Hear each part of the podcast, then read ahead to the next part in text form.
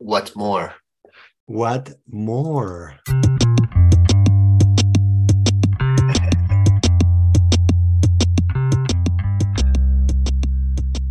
Yo migré hace 15. 15. Wow. Sí. Sí. 2008. ¿Y te fuiste a Costa Rica en el 2008?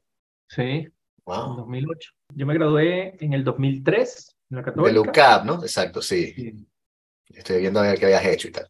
Sí, yo me gradué allá, trabajé en la escuela de psicología cinco años y me casé en el 2006 y en el 2008 me salió una, una de esas ofertas de trabajo salvadoras, literalmente salvadoras, de mira, pana, tenemos un trabajo para ti, no sé qué, un correo del Salvador, de una empresa, un grupo de empresarios en El Salvador, Mm. del, del mundo de la comunicación. Y, y yo dije, ver, pana, yo me voy a montar mi avión para ver qué es esto. Mm. Y me monté en mi avión y resulta que era un cargo en Costa Rica para manejar una agencia de publicidad. Eh, yo tenía 30 años. Carajito, tenía ni idea. En el acto de irresponsabilidad más grande que ha hecho un empresario en la historia centroamericana de la publicidad fue contratarme a mí. Pero bueno, salió bien. Pero, pero ¿cómo llegaste ahí? O sea, ¿cómo, cómo una empresa Yo dice, vamos a contratar a este una- bueno, porque yo trabajaba en Venezuela en Publicis, que en el, Ujú. en el año, del año 2004 al 2008 se había convertido en la agencia número uno de Venezuela. Que- manejaba, este, bueno, sé qué tan familiarizados están ustedes con el mundo publicitario venezolano, pero este, manejaban cuentas en aquel momento, hicieron el lanzamiento de Movistar, que fue una vaina millonaria, tenían Banco de Venezuela, tenían este, Mazda, Firestone, clientes gigantes. Mm. Yo trabajé ahí con Irene Aguilera, que tú la debes de conocer, Daniel, creo, y bueno, no sé si tú, Vicente, también. Este, Irene es una psicóloga social que fue como la pionera del, del comportamiento del consumidor en Venezuela. Eh, es la, la mamá de Carla de Santis. Ujú, ujú. Carla la conoce, ¿verdad? Sí. Sí, claro, sí, sí. La Carla, Manuela, toda esa gente los, Sí, los sí. tienen que conocer. toda esa gente, toda esa gente, Ah. toda esa gente me estudia, sí. Toda esa gente te estudia. Bueno, Manuel fue mi profesor, Carla estudió conmigo, estudió un par de años después que yo, y, y Irene fue mi profesora. Entonces yo siempre seguí como los pasitos de Irene. Primero fui a Walter Mm. Thompson en Venezuela. Mm. Eh, ahí trabajé con ella un año, un poquito menos de un año, entonces ella se va a Publicis y me lleva a Publicis. Y entonces ahí me quedé cuatro años. Ella migra a México a trabajar en Draft FCB Mm, y la gente del network del Draft FCB estaba buscando un planner, que era lo que yo hacía, eh, para su oficina en Centroamérica porque había quedado vacante. Entonces yo vengo a la entrevista y el jefe, un empresario que yo quiero muchísimo, se llama Juan Federico Salaverría, eh, me ofreció la gerencia general, en lo que yo digo un acto de irresponsabilidad porque yo no tenía ninguna preparación para ejercer ese cargo. Mierda. Y yo me vine con mi chamo de seis meses, mi esposa en aquel momento, y me mudé y desde entonces, desde ese entonces he estado aquí. ¿Y periodo de 2008 para prueba? acá. ¿Cómo? ¿Tuviste periodo, tuviste periodo de prueba en el cargo? ¿Te pusieron cuatro meses ahí a prueba o firmaste el No, contrato coño, así? periodo de prueba. Me dijeron, te mudas en un mes, devuélvete para Caracas, recoge tus vainas y múdate. Y yo me monté en mi vaina, le dije a mi esposa en ese momento, le digo, mira, esta es la oportunidad para irnos.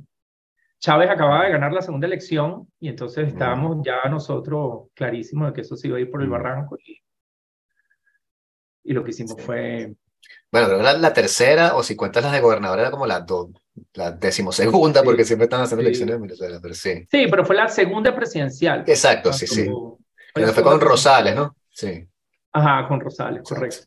Y entonces, bueno, desde entonces he estado ahí y ha sido como medio un vaivén, pero ahorita estoy en una cosa completamente, no completamente distinta, pero bastante distinta. Estoy metido en el mundo académico, que es lo que siempre quise hacer.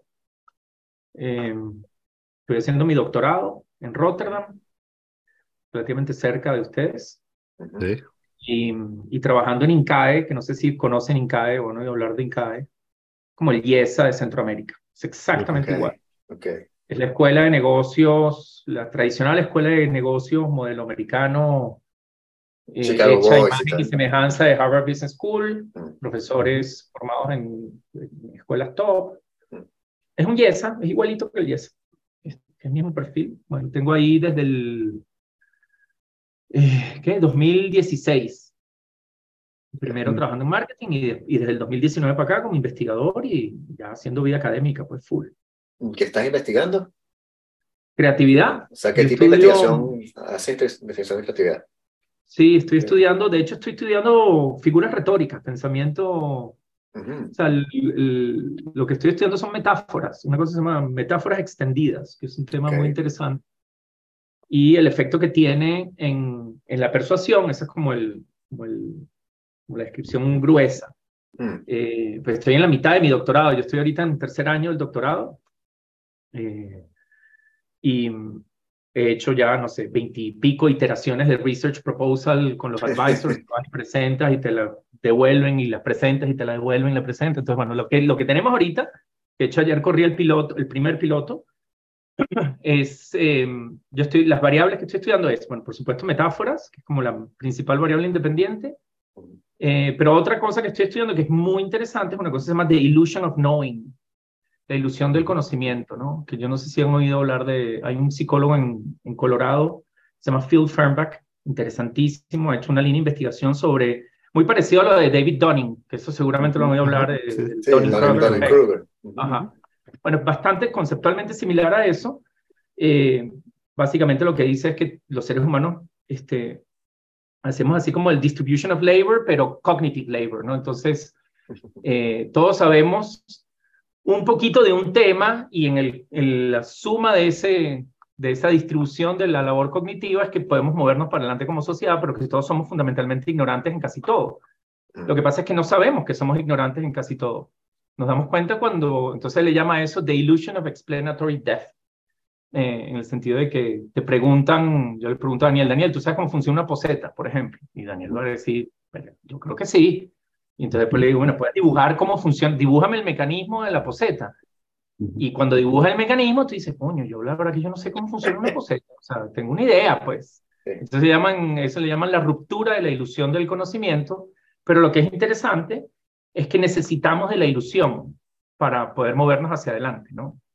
Eh, o sea, que tiene un rol adaptativo, es una especie de, no sé cómo llamarlo, Mm. como ignorancia adaptativa, si Mm. quieres.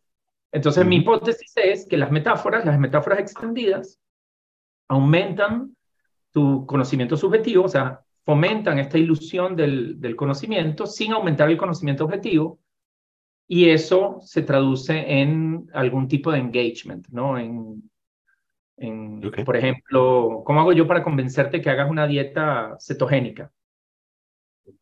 Bueno, una manera de hacerlo es explicarte cómo funciona la insulina y el procesamiento de la comida y el proceso de gluconeogénesis y el glycogen en el hígado y toda esa mierda que nadie sabe.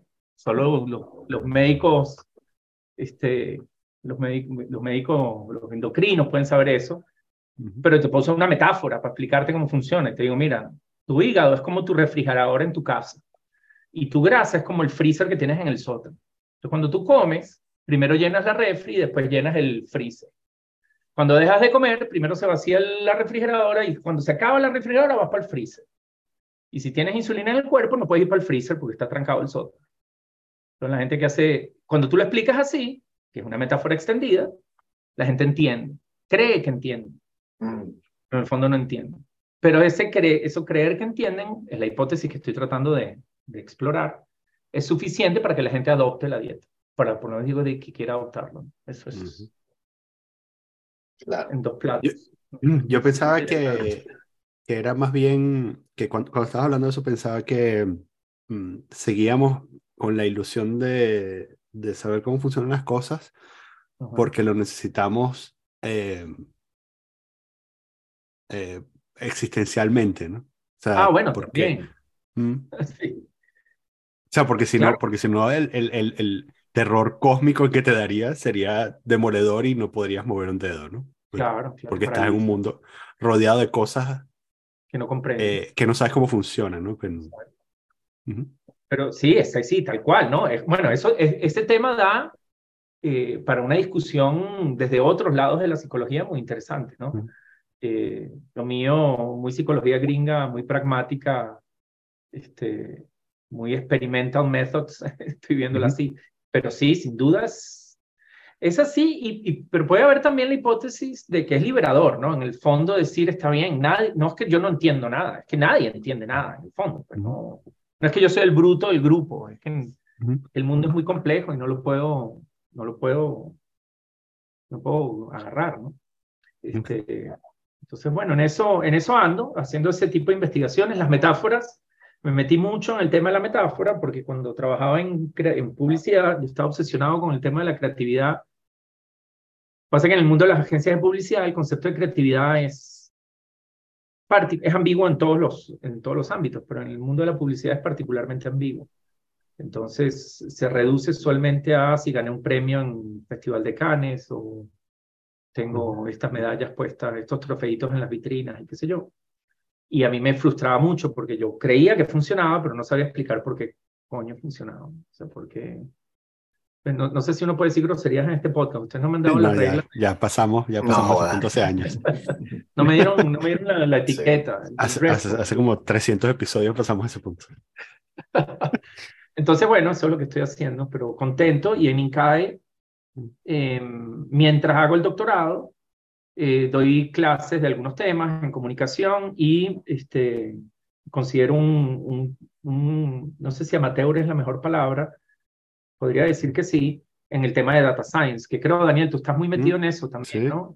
Tú, trabajas sí, sí. mucho. Cada, cada día me doy cuenta de lo poco que sé. Ajá, exacto, eso es lo que me pasa. Entonces a mí me da un miedo decir, doy clases de Machine Learning porque, porque, porque Ahorita estoy montando el sílabo de un curso que tengo que dar de Predictive Analytics y, bueno, sí, doy ese curso como aplicaciones a los negocios, pero, pero no me considero un experto en lo más mínimo. Loco, yo jamás me atrevería a hacer eso. pero tú trabajas en eso. Sí. Sí, pero cada día, dime, de hecho, y además como, e, este, como manager también voy reduciendo la, reduciendo el mentoring porque me doy cuenta, a medida que me doy cuenta que sé menos, menos y menos y menos, este... Sí, sí, sí, es una vaina horrible. Eh, digo, digo, hay cosas que no debo decir. Pero sí, este... Sí, eh, de hecho me acuerdo, porque me acuerdo cuando, cuando empezaste, este, que te empezaste a meter en, esto, eh, que me parecía muy de pinga porque una de las cosas, y siempre te he visto desde lejos como el único psicólogo que conozco que consiguió la manera de, una manera práctica de, de llevar la psicología, ¿no? Ah, este, sí. Yo siempre digo que yo hago psicología todos los días de mi vida. A mí me preguntan, ¿qué coño hace un psicólogo haciendo estadística y vainas de esto? para mí es fundamental. Bueno, pero es que tiene mucho de eso, ¿no? O sea, tiene mucho, o sea tú no, puedes, no puedes correr un experimento sin... Sí, claro, pero es que muy poca gente, muy poca gente sabe que, que hay psicólogos que corren experimentos. O sea, ah. se imagina el psicólogo con la pipa y preguntándote de tu papá, tu mamá.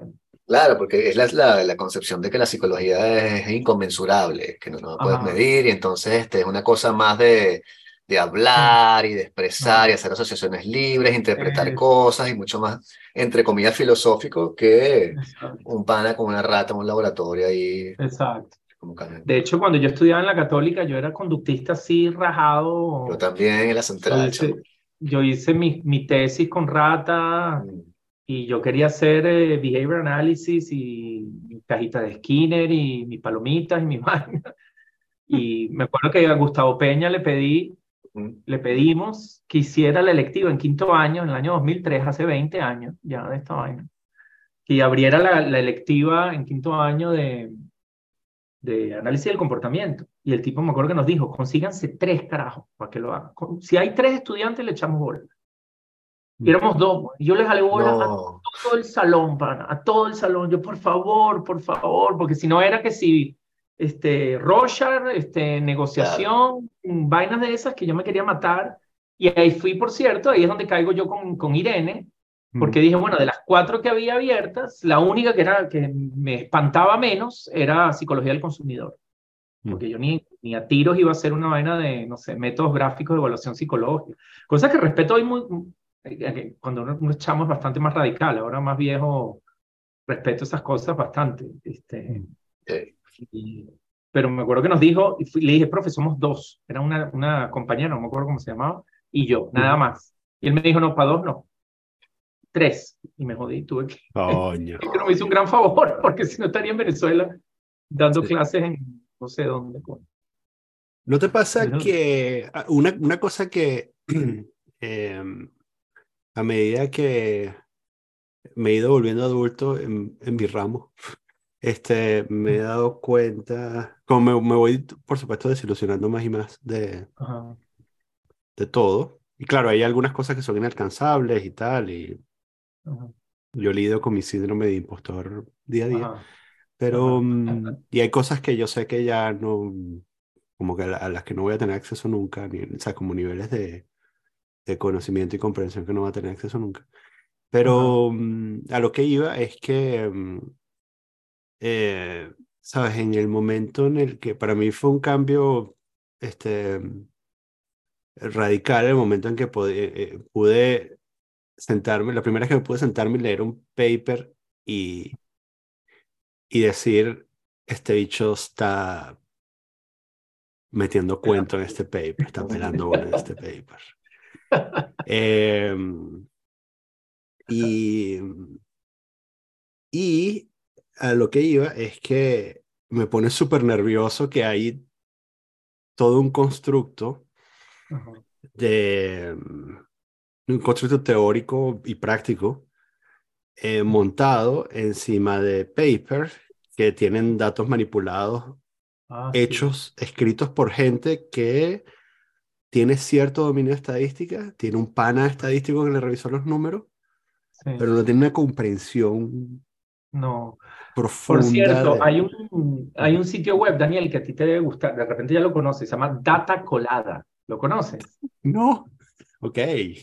Eso es un sitio de un montón de, son un par de profesores, eh, no me acuerdo de universidad, tipos muy buenos en métodos, que hacen revisiones críticas de los papers ya publicados. Dice, esta data, mm. Mm, mm, esto está chimbo aquí. Ah, este, excelente. Se llama Data Colada. data Colada, sí, sí, sí. Thinking about eh, evidence and vice versa. Ajá, ese te va a gustar. Este, ese me lo dio un profesor extraordinario de, de, Rotterdam, se llama Dan Schley, que es, que es psicólogo orientado con la parte cuantitativa y entonces no, punto para allá. A mí me pasa mucho eso, este, em, también, ¿no? Y de hecho me he pasado con cosas en las que creía profundamente. Y, y ahora digo, pero esta vaina no será cuento, O sea, qué sé yo, la psicología positiva, por ejemplo. Eh, eh, Seligman y todos estos carajos, ¿no? y de repente digo, esta vaina tiene un tufo autoayuda ahí medio disfrazadito de, de, de, ciencia, pero después creo que hay, yo creo que Seligman es un tipo serio, estoy diciendo que no, eh, y, y, hay varios psicólogos que se han desprendido de Seligman, este, que han hecho cosas interesantes, pero me pasa mucho eso. En el, y me pasa mucho que ahora que quiero volver a escribir en el blog, como un, como un ejercicio inclusive para, para, para como quien entrena para un maratón para escribir la dissertation del doctorado, que me da miedo, o sea, me da como un temor decir, yo tendré autoridad para opinar de esta vaina. Este, eh, Y después lees cada vaina que escribe la gente con una confianza que tú dices, pero ¿qué es este disparate que están describiendo? Eh, y te quieres arrancar los ojos, porque además hay un poco de gente que lo sigue y entonces uno paralizado por el síndrome del impostor y otro ahí en el full modo Donning-Kruger este, regando eh, disparates y barbaridades por todos lados. ¿no? Mira, pero ¿por qué no, hable, por qué no abres un Substack? Me parece una mejor forma de difusión de tu blog que abres un Substack e importas todo lo, lo, que tienes del blog en el Substack y así sigues directo y puedes tener este, listas de difusión, la gente lo recibe, yo le puedo poner mi Substack Reader y me llega con los otros Substack que tengo y te crea. No lo había pensado, sí. Bueno, tenlo por Yo Tenía, tenía el blog, lo tengo, muy abandonado. Este, hay un momento casi hago una limpia de cosas, de que, porque lo empecé a escribir, imagínate, en 2008. Hace también una pila de años. Este, ahí, por el tiempo en el que estaba por venirme para acá. Em, y después dije, bueno, esas son vainas que escribí hace 15 años que, que ahorita no escribiría, pero ahí están. Como ah, archivo biográfico. Eh, pero sí, quiero, quiero, hacer ese tipo de cosas en algún momento. ¿no? ¿Y no te pasa este, que también tienes este, autores o pensadores que en una época cuando eras más joven para ti eran como que, chamo, este pana acabó con todo y tal, no hay que leer más nada sino este tipo? Y después con el tiempo te dices, eh, como que está bien, pero ¿por qué le paraba tanta bola a este pan? No voy a mencionar nombres porque eso siempre es chimo, pero ¿sabes?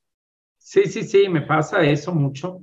Em, y me pasa porque ahorita estoy tratando de obligarme a leer cosas em, que, que antes no hubiese leído, por, por esos dogmatismos que caracterizan, lo caracterizan a uno cuando es más carajito, ¿no? Sí, yo, yo con Jung y Freud me costaba un pelo porque, ¿sabes? Yo como, como tú eres mucho más conductista. O sea, el problema es que para mí, yo, yo estaba en la central y había mucha gente que hacía que sí, astrología y querían hacer imposición de manos y cosas así. Y yo decía, esto no es psicología, tenemos que sacar a toda esta gente de la psicología, ¿cómo hacemos? Vamos a irnos por la parte matemática porque ahí tienes una verdadera discusión y tienes que manejar competencias y la gente, entonces bueno, conductismo, rajado, así, lo que se puede medir, lo que yo puedo ver es lo que es. Y bueno, obviamente con el tiempo vas evolucionando, como tú dijiste, y terminé también en social, porque yo hice, yo empecé a hacer clínica, o sea, la, parte de ver pacientes, pues. Y, y después dije como que, coño, pero una parte de la clínica, o sea, en Venezuela, tiene de verdad sentido, o sea, que mucha gente, ¿cómo podemos ayudar a la gente? La mayoría, qué sé yo, y empecé a leer a los franceses también que criticaban el método científico, y me puse a leer este, bueno, Feyerabend, este, Thomas Kuhn, Popper, y la, la, polémica entre ellos, la Catos, y te pones a pensar, entonces, bueno, cuando empiezas a pensar demasiado en el sistema, en, en la parte este, científica, empiezas a caer en la filosofía, y cuando caes en la filosofía, si quieres no salir de la psicología, agarras por psicología social que tiene todo ese barniz como de Foucault, puedes leer Foucault y puedes leer este autores no, chilenos. Yo no me he metido para, esa, para esas profundidades, no me atrevo a meterme. Mm. Este, lo he leído, no, yo me meto con gente muchísimo más contemporánea y menos, menos profunda, me atrevería a decir, con algo de vergüenza.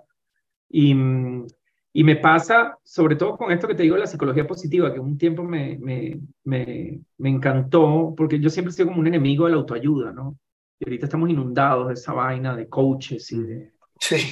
Este, todo el mundo es coach, no sé qué vaina. Es como las neuromodas, que también es otra cosa que me genera alergia, ¿verdad? Los, neuromodas? Las neuromodas es, yo soy neurochef, neuropolitólogo, neuromarketero, neuro, le ponen el prefiero neuro a cualquier vaina. Neurodata scientist, podría ser tú, Daniel, tranquilamente. Wow tus algoritmos afectan, no sé, la hipófisis, una mierda así. Okay. La, gente, la gente sigue esas cosas. Eh, entonces, eh, a mí me parecía que, eh, que Seligman y, y, algunos que lo, que lo siguen eran así, eran como que la respuesta seria a este montón de cosas ambiguas y cursis. Y ya con el tiempo digo, bueno, no son tan distintos en algunas cosas. No sé si suscribiría todo lo que dicen, ¿no? Mm.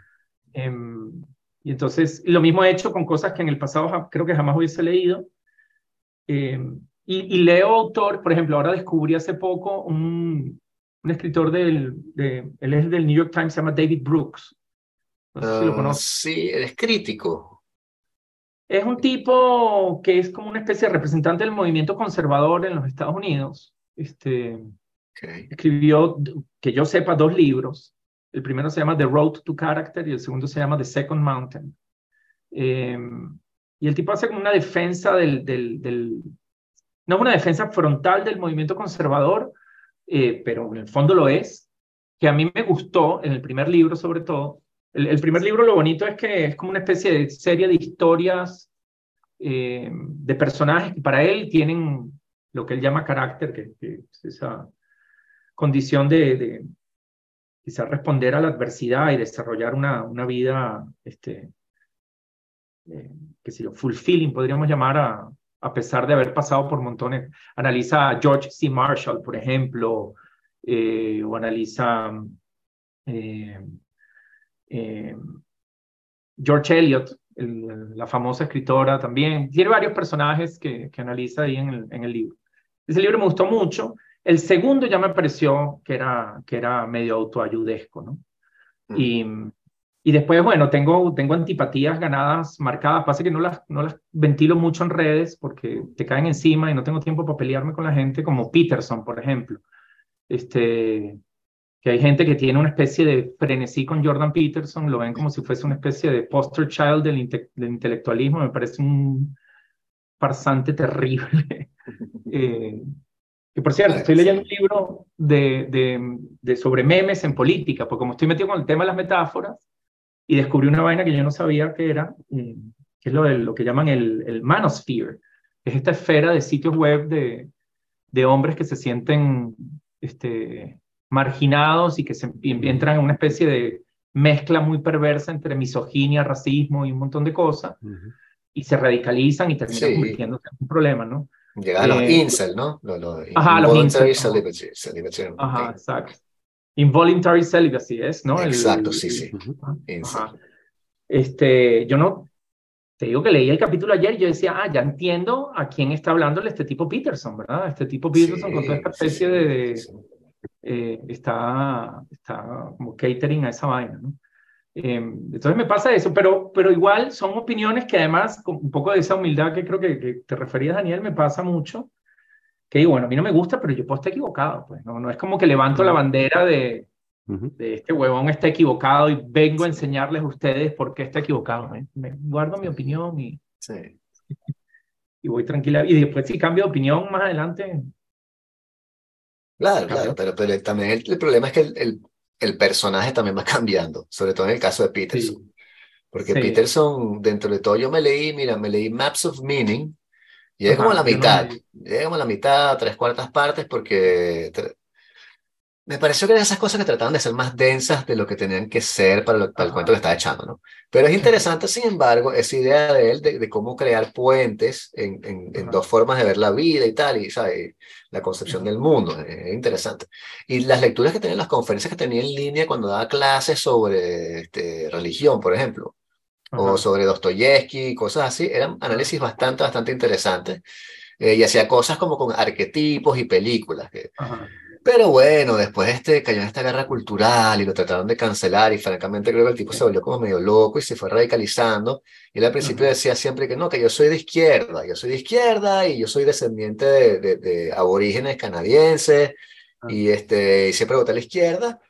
Pero ahorita estoy, no sé, pensando, dudando y tal. Y ahora está, o sea, en la vaina de Ben Shapiro, que no me acuerdo cómo se llama, Daily Beast, Daily Wire, algo así, este, escribiendo allí que está también, o sea, un poco de bicho ¿verdad? Radicales.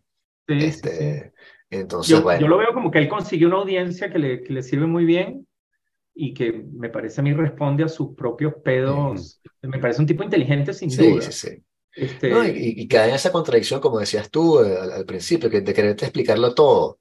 Entonces le preguntan de calentamiento global y no puedes decir como que, mira, pan, o sea, yo soy un psicólogo que trabajo con Jung, ¿entiendes? O sea, yo creo, o de pronto, yo no sé, me parece algo así, pero es como que el calentamiento global, esa vaina no existe. ¿Por qué coño? ¿De qué coño? O sea, y esa, esa cuestión que, que sucede mucho con los libertarios de estarse siempre reivindicando como que no, yo soy lógico, porque como soy libertario, este, sigo a Ayn Rand y sigo a Aristóteles, es puro Aristóteles. Y después toman decisiones que tú dices, eso, eso es lógica, o sea, entonces, bueno, este, ha sido un poco triste ver su, su, downfall y yo, el libro me pareció interesante, ¿verdad? Tenía cosas que me parecieron aplicables, yo útiles. No leí. Yo leí el de, el de 12 Rules for Life. Ese, ese, el, de 12 Rules for Life, sí, sí. Me pareció que tenía cosas interesantes, pero nunca entendí, para que tú veas el revuelo que creó, tú veas los comentarios, y hay gente que yo estaba deprimido y me leí este libro y cambió mi vida. Y yo, wow, Y, y, y, yo tenía esas, esas impresiones con ciertos libros que pueden ser, por ejemplo, de, bueno, de maestros budistas que yo sigo, cosas así, o de Alan Watts, que pueden tener cosas que me llegan así, que wow, qué interesante lo que está diciendo, no es que cambia mi vida, pero me da otra perspectiva. Con este libro era como que, bueno, ok, o sea, entiendo por qué funciona, entiendo la cuestión, pero no, de verdad no entiendo una persona que esté, tenga una infatuación por ese libro, que esté así como que estaba, este es el pensador, me parece muy extraño en todo caso, te falta un fenómeno cultural. Es más, para mí es más cultural que otra cosa. Porque yo creo que hay mucha gente que opina de, de Peterson sin haberlo leído demasiado y, y, además sin entender mucho de lo, que, de lo que dice. Mm. Y además él tiene una cosa que es un gran orador, entonces lo que consume la gente son estos clips, eh, pequeños clips donde el tipo habla con mucha elocuencia y entonces mm. otra vez de, The Illusion of Knowing, un tipo que se expresa con esa, con esa claridad es un carajo muy arrecho, ¿verdad? Entonces lo que diga, lo que diga lo... Pero también incluso la gente que la gente que lo adversa o los, sus haters, este, también eso es lo que consumen, ¿no? O sea, no se calan, no se ah, calan la conferencia de una hora, sino que, ah, sino que lo critican en base. Sí, sí, sí, critican en base a los snippets, esos muchos sacados de contexto. Sí. sí, por eso te digo es que yo no, ni siquiera me siento en autoridad de criticar a esa gente. Me parece que, que, se equivoca por lo que leí, que a mí no me gustó mucho. este, pero no me gusta mucho en retrospectiva, es lo que te digo, ¿no? Un poco lo que decía Daniel, que, o, tú Vicente, que uno va, va avanzando y entonces vuelves a ciertas cosas que en un momento te llamaron la atención con cierta eh, cautela, ¿no? Y además yo creo que en los últimos años, sobre todo que mi vida ha sido como un poco caótica, una de las vainas con las que he aprendido a reconciliarme es con la contradicción. Antes me, me generaba mucha angustia cambiar de opinión, ahora no, ahora sí siento que, que, que, puedo pensar, o sea, me consumo algo que me llama la atención, sin que además haya demasiadas razones para que me llame la atención, simplemente me llama la atención, lo, que era abiertamente opuesto a lo que consumía en el pasado, lo digo sin mayor, sin mayor revuelo, ¿no? Este, creo que eso le da a uno cierta salud mental. Que por cierto, te iba a comentar, em, eh, Daniel, ahora que te escuchaba hablar de, de también de eso de, de, de, data science y de que uno no se siente maestro y eso. No sé si hay un, hay un periodista británico que se llama Oliver Berkman. No sé si lo conocen. No. Escribía en The Guardian, lean los libros de ese brother, es demasiado divertido, es un tipo muy, tiene uno, el primer libro de él se llama The Antidote, eh, Happiness for People That Can't Stand Positive Thinking, que me parece brillante, entonces es una especie de respuesta desde el periodismo, ¿verdad? Sin ninguna pretensión científica de decir, bueno, esta vaina de, de, let's be happy all the time puede que nos salga al revés, ¿no? Y el segundo libro es todavía mejor, eh, se llama 4000 Weeks Time Management for Mortals con el humor británico, 4,000 weeks es más o menos el número de semanas en un lifespan de 80 años, ¿no? Okay. Eh, y entonces, un poco lo que dice es, para no te da tiempo a hacerlo todo, porque mejor no asumimos esa vaina y nos sacamos ese lastre de encima, porque hasta el ocio lo hemos, lo hemos llevado al terreno del, del time management, ¿verdad? Sí. Y hay un capítulo ahí eh, que me parece el mejor capítulo del libro que se llama, este, eh, se llama Cosmic Insignificance Therapy, terapia de insignificancia cósmica, que es un poco como decir, pana, somos minúsculos, hasta el carajo más arrecho del planeta es en el fondo minúsculo, ¿verdad? Eh, sumamos esa vaina, esa, cuando decía lo de la angustia, ¿no? Esa de, sí, sí. me hiciste recordar este tipo, lean ese carajo, porque además es muy, es muy divertido porque no tiene, no viene a dar un lecture, yo creo que es más de hacerse preguntas de, y si, y si dejamos de angustiarnos por esta vaina, asumimos que todos somos medio brutos y limitados y, y le echamos bola así y ya.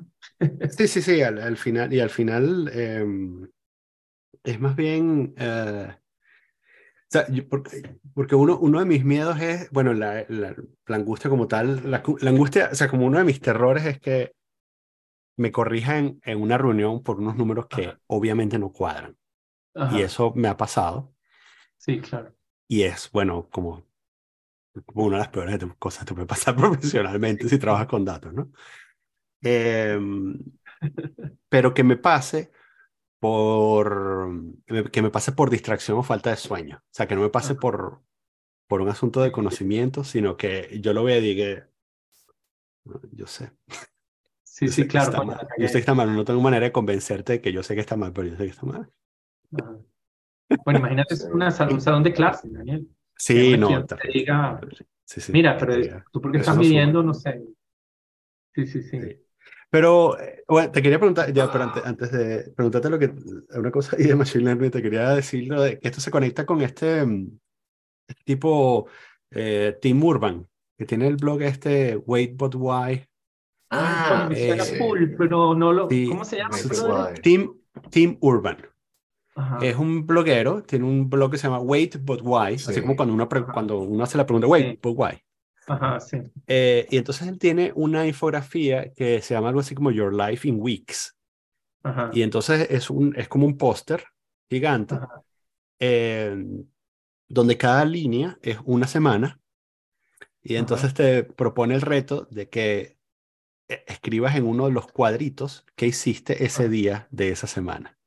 Y entonces, claro, llegas a, a, la comprensión de que no te acuerdas un coño de tu vida, de que sabes que el número de días que te acuerdas de tu vida es muy, muy bajo. Muy pequeño, sí. Y entonces eh, te invita a hacer la reflexión para que vivas en el presente, lo cual es muy de pinga. Ese, ese post Es súper de Ah, pinga. cool. Eh, te lo voy a, te lo voy a poner aquí en el chat Pásamelo, sí, sí, de, de Zoom para que. Y em, acaba de sacar un libro Ajá. que no me acuerdo cómo se llama. Sí, le estuvo en el podcast de Sam Harris. Está- tú me pones- Ajá. sí. Sam Harris es otro carajo que me fastidió, ¿ves? Ajá, sí, bueno, es que es más de lo Yo creo que eso, como dice Vicente, se radicalizó también. Era un tipo que me parecía interesantísimo. Yo me, me, me eché toda la, peli- la pelea que tuvo con Ezra Klein, el de... Ah, sí, también la escuché, el El de de Vox. Vox. Sí, Ajá. buenísimo ese Sí. debate, sí. Yo me, tiré, yo me tiré ese debate y me parece que lo manejó muy bien, el pero después me fastidió. Dije, pana, este brother se, no sé, como que se, se, se, se- se radicalizó. Qué fino esto de Wait for Why, ¿no? New Sí, y entonces en el, en el libro este, de- el libro se llama What's Our Problem y es una, es como una reflexión sobre la sociedad, este, y mm, una de las cosas que me gusta, que es una de las ideas que tiene, que, que el tipo expone en el libro, es que, Ujú. o sea, nosotros estamos viviendo, es todo esto, todo lo que hemos hecho, to- toda la historia am, escrita, Sí, son las páginas finales de un libro de mil páginas. ¿no? O sea, si, si la historia del hombre Sí. fuese un libro de mil páginas, ajá, eh, la historia escrita empieza como en la página 975. exacto. Y eso quiere decir, ¿sabes? Toda la evolución del el Homo sapiens, nada más el Homo Claro. sapiens. ¿no? Toda la evolución del Homo sapiens ocurrió, ¿sabes? Todas las guerras, todo el. ¿sabes? el amor, toda la, la, la construcción, todo el desarrollo de nuestra sociedad, todo eso ocurrió en las primeras 975 páginas de ese libro y ahorita estamos viviendo como que, claro. ¿sabes? Al final, ¿no? Pero ¿no te parece, perdón que te interrumpa, ¿no te parece curioso que ahorita tú te consigues con la gente que tiene más bien una postura, yo llamaría soberbia, de tratar de, de explicártelo todo, de venir a darte lectures y de, no, Daniel, lo que Sí. a ti te pasa es tal vaina. Y cuando ves esa perspectiva, dices, estamos pelando bola todo, brother. Es, esto". es, esa es justamente la, la, el- la, la reflexión, que es que, ¿sabes? Tú, nada, estamos cableados de una manera que, que es el producto de esa, de, de esa larga historia que nun- a la que nunca tendremos acceso porque no, no sabemos qué sucedió, ¿no? Claro. Eh, y también está la, ¿sabes? Todo este asunto de que, ¿sabes? Como que la última página, el, el- la última página del libro es, eh, es algo así como desde la Revolución Francesa hasta hoy. Ajá. Y entonces, y entonces, y todo, ¿sabes? Todo lo que consideramos la, nuestra comprensión del mundo, eh, ¿sabes? Son como los tres últimos párrafos del libro, ¿no? Porque nosotros, los que vivimos hoy, no tenemos acceso al, al, a, a entender completamente cómo se veía el mundo hace 250 años, ¿no? Entendemos algunas cosas, Sí. porque, porque la ilustración es como el padre de la, de la modernidad y de la posmodernidad, pero no tenemos el worldview de una persona de la ilustración. Exacto. Bueno, a mí esa vaina, este, este tipo David Brooks usó un, un concepto que a mí me encantó, que decía, le llama epistemological modesty. Qué bien. Me parece bestial, porque es, pana, no lo puedes entender todo, pues ni lo intentes, o sea, no, no hay forma. No, más bien, en- y, y esa es, por cierto, su defensa del conservadurismo, que me pareció una defensa muy inteligente, porque también esta gente que es anti, y, y yo me paraba en esa, en esa acera de los conservadores todos, ¿verdad? de una ignorancia verdaderamente escandalosa, ¿no? Este, ignorancia en la que todavía me encuentro, por cierto, no, no, no es que salí de ella, pues estoy ahí bien, bien, bien ancladito en mi, en mi gran ignorancia. Eh, este tipo decía, como no lo puedes manejar todo, como no puedes entender todo, ¿sí? como no te bastas solo, ¿sí?